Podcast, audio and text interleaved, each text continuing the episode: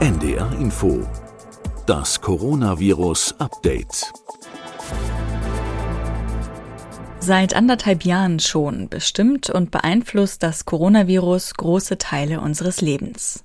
In dieser Zeit haben wir viel über dieses Virus gelernt. Wissenschaftlerinnen haben tausende Studien rund um SARS-CoV-2 publiziert.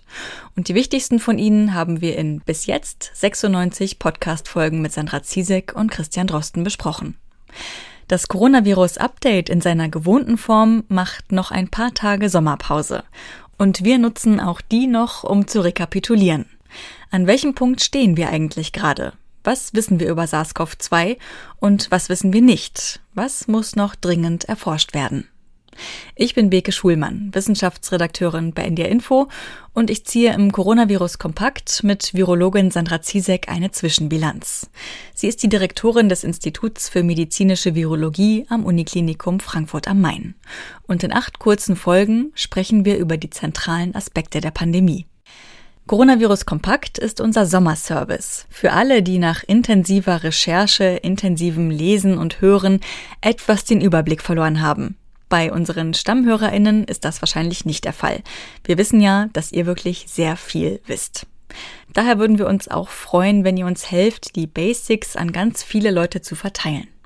Denn genau wie Christian Drosten und Sandra Ziesek sind auch wir vom Podcast-Team davon überzeugt, dass Aufklärung eine ganz wichtige Maßnahme in dieser Pandemie ist und auch weiterhin bleibt.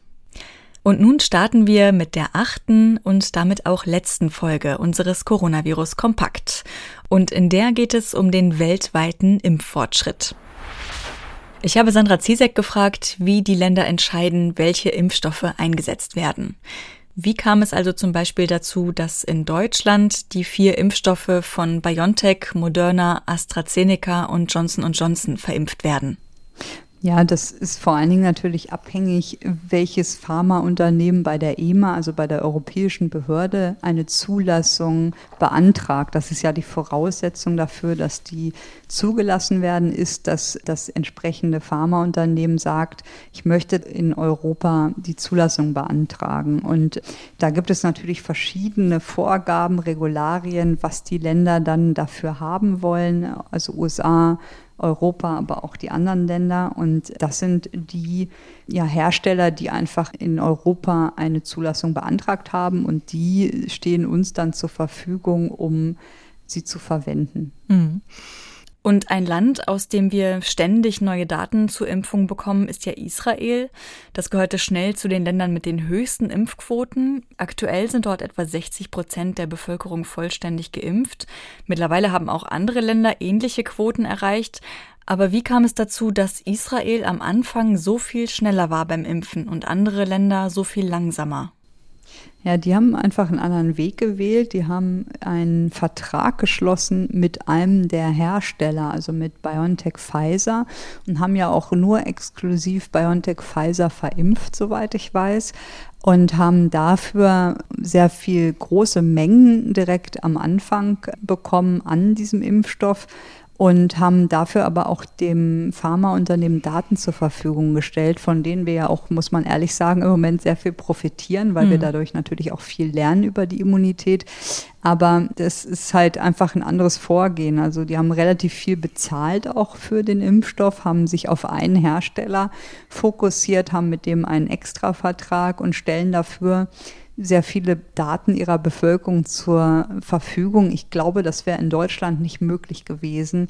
Da wären wahrscheinlich die Datenschutzbeauftragten und andere gegen vorgegangen. Mhm. Ich denke, das sind so die Strategien dieses Landes. Und wenn wir jetzt nochmal zurück auf Deutschland gehen, dann ist ja die Zulassung der erste Schritt, dass ähm, wir jetzt diese vier Impfstoffe haben. Mhm. Aber was dann eingesetzt wird, das ist ja noch viel komplexer. Dann gibt es zum Beispiel die STIKO, die Ständige Impfkommission, die ja erarbeitet, wer geimpft werden soll, also wem sie eine Empfehlung geben für eine Impfung. Mhm. Und die STIKO hat eine Priorisierung erarbeitet, die sich ganz klar nach der Schwere der Erkrankung richtet. Das heißt, wer hat das größte Risiko, selber schwer zu erkranken oder sogar zu sterben. Das waren vor allen Dingen die Älteren. Da können wir uns alle noch dran erinnern, dass erst ja, mhm. altersabhängig ja. geimpft wurde. Aber auch, wer hat das größte berufliche Risiko, wie zum Beispiel Mitarbeiter auf den Covid-Stationen oder in Krankenhäusern,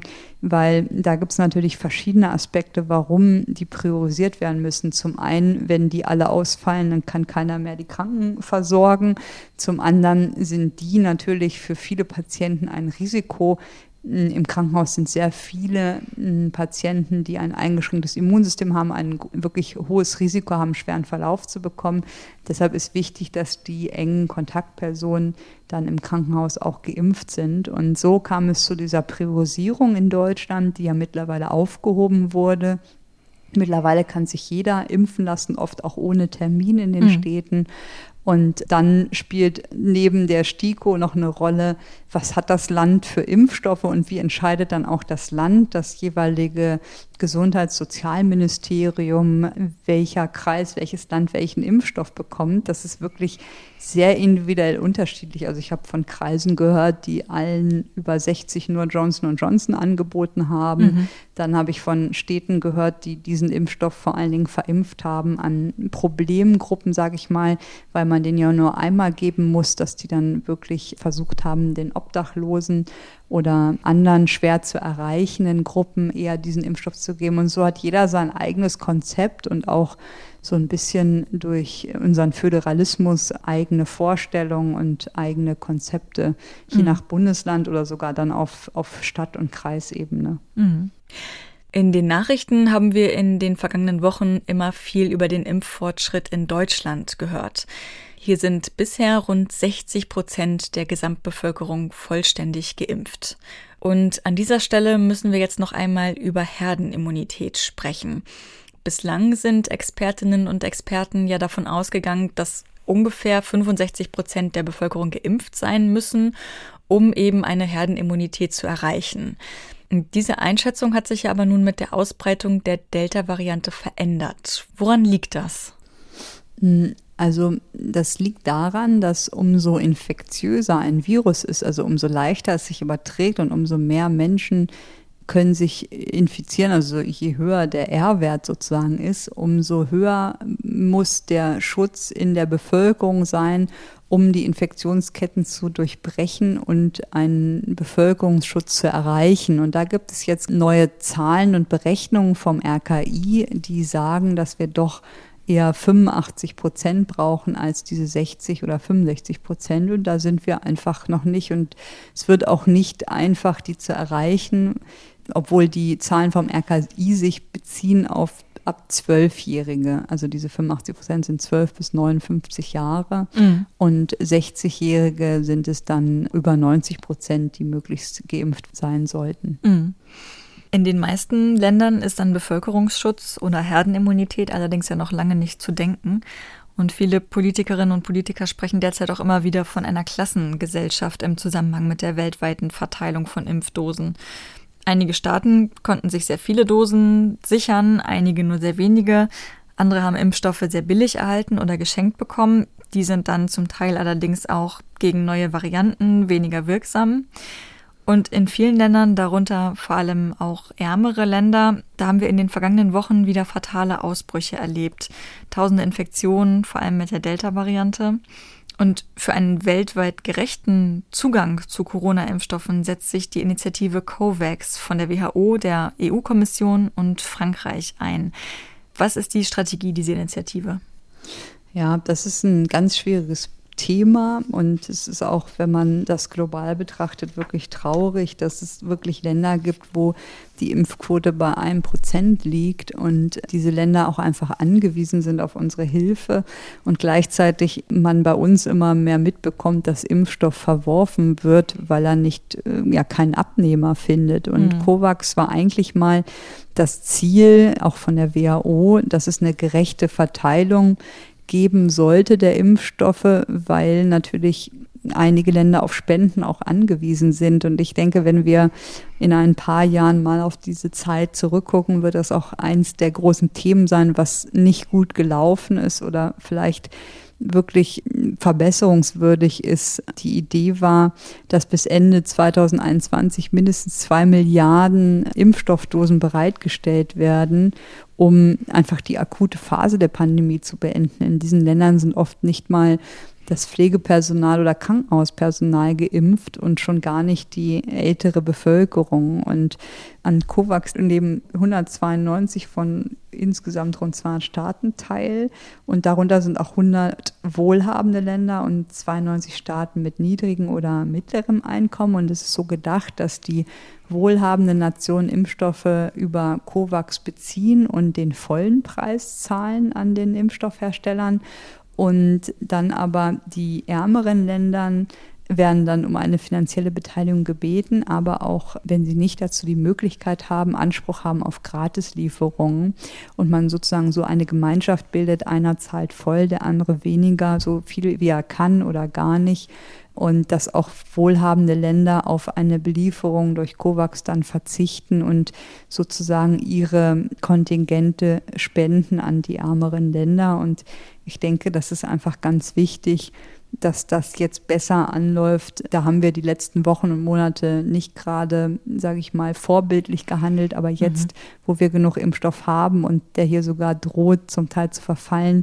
wäre wirklich mein Wunsch, dass möglichst die Dosen, die hier nicht verimpft werden können, möglichst schnell in diese Länder gebracht werden, bevor die verfallen und dann vernichtet werden müssen. Mhm. Und die ärmeren Länder sollten eigentlich mindestens 1,8 Milliarden dieser Impfdosen erhalten, damit sie bis Anfang 22 wenigstens einen Teil der Bevölkerung schützen können. Und der Gedanke dahinter war Solidarität und auch Überzeugung, dass die Covid-Pandemie sich nur eindämmen lässt, wenn alle Regionen ausreichend geschützt sind, weil wir einfach sehr eng zusammenleben, durch Flüge verbunden sind mhm. und durch Reisen und ja, man einfach sonst die Gefahr läuft, dass in anderen Teilen der Welt Varianten entstehen, wie auch die Delta-Variante und dann nach Deutschland getragen wird oder nach Europa. Und jetzt rechnet die WHO ja damit, dass es bis 2024 dauern wird, um überhaupt einen umfassenden Schutz durch Impfungen zu erhalten. Und das ist natürlich auch für uns dann bis dahin eine Gefahr, dass in anderen Teilen der Welt Infektionswellen sich ausbreiten, zu einer Dekompensation des dort vorherrschenden Gesundheitssystems führt und dass Virusvarianten weiter entstehen. Und deshalb wäre es eigentlich wichtig, dass man jetzt wirklich jede Impfstoffdosis, die man hier nicht braucht, in den europäischen Ländern, in den USA, in diese ja, Bereiche der Welt bringt und dort möglichst schnell und effektiv da zu Impfkampagnen führt und mhm. ja die Bevölkerung einfach auch durchimpft und auch alle Bestrebungen, weitere Impfstoffe zuzulassen, darauf fokussiert, dass man dann wirklich Impfstoffe auch weltweit gerechter verteilt. Und das ist, wenn man sich die Zahlen anguckt, wie die Verteilung ist der Impfquoten nicht gut gelungen. Also es hat doch wieder jeder zuerst an sich gedacht und wir sind natürlich in Deutschland in einer sehr komfortablen Situation. Hier gab es auch viel Gemeckere, dass man warten musste. Mhm. Aber wenn ich das vergleiche mit der Situation in Afrika zum Beispiel, dann geht es uns schon sehr gut, muss man mhm. sagen. Sie haben hier im Podcast auch immer wieder betont, dass die Pandemie erst vorbei ist, wenn sie überall auf der Welt vorbei ist. Denn was nützt es uns, wenn in Deutschland mehr oder weniger alle geimpft sind, die geimpft werden können, im Rest der Welt aber nicht? Also wenn sich bei uns jetzt Bevölkerungsschutz eingestellt hat, die Maßnahmen aufgehoben werden, aber Menschen in anderen Ländern nicht geschützt sind, wie wäre das? Würden wir dann in einen ewigen Strudel von immer neuen Varianten kommen, gegen die unsere Impfstoffe möglicherweise irgendwann auch nicht mehr wirksam sind?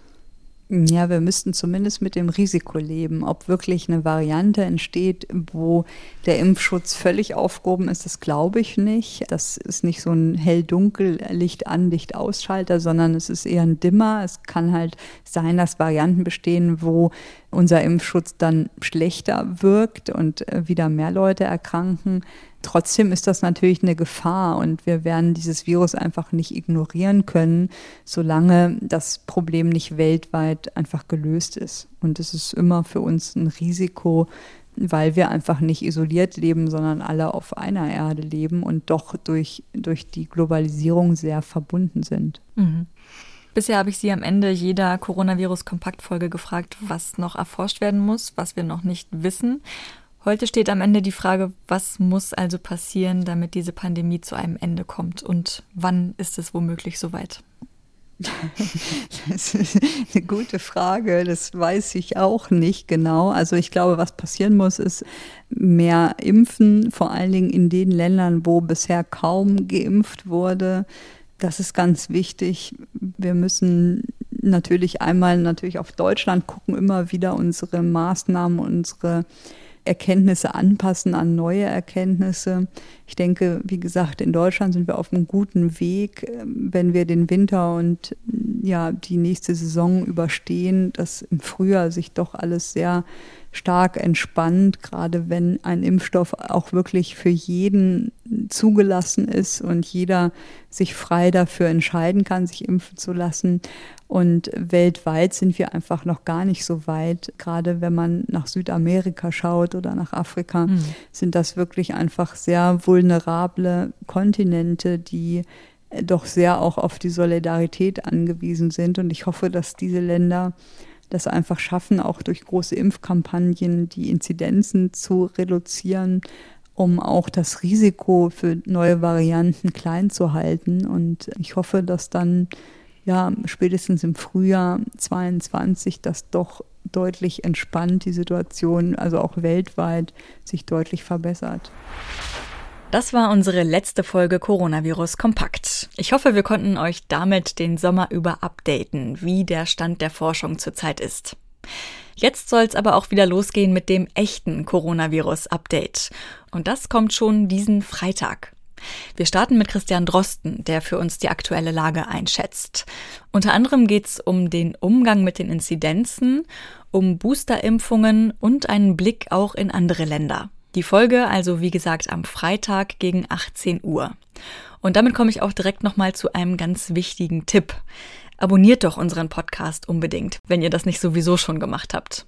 So bekommt ihr nämlich immer einen Hinweis, wenn eine Folge auch außer der Reihe erscheint, wie jetzt zum Beispiel am Freitag. Ihr könnt so also gar nichts verpassen. Und das Abonnieren, das geht am besten in der ARD Audiothek. Das ist unsere Audio-App, wo es auch noch viele, viele andere tolle Inhalte zu entdecken gibt. Einfach kostenlos in eurem App Store runterladen oder auch im Browser ansteuern. Dann ist die Adresse ardaudiothek.de. Mir bleibt jetzt noch Danke zu sagen. Danke Sandra Ziesek für die vielen Infos und Einschätzungen im Coronavirus Kompakt. Danke Katharina Marenholz und Corinna Hennig für die Redaktion und natürlich euch fürs Zuhören. Tschüss, bis bald. Das Coronavirus Update. Ein Podcast von NDR Info.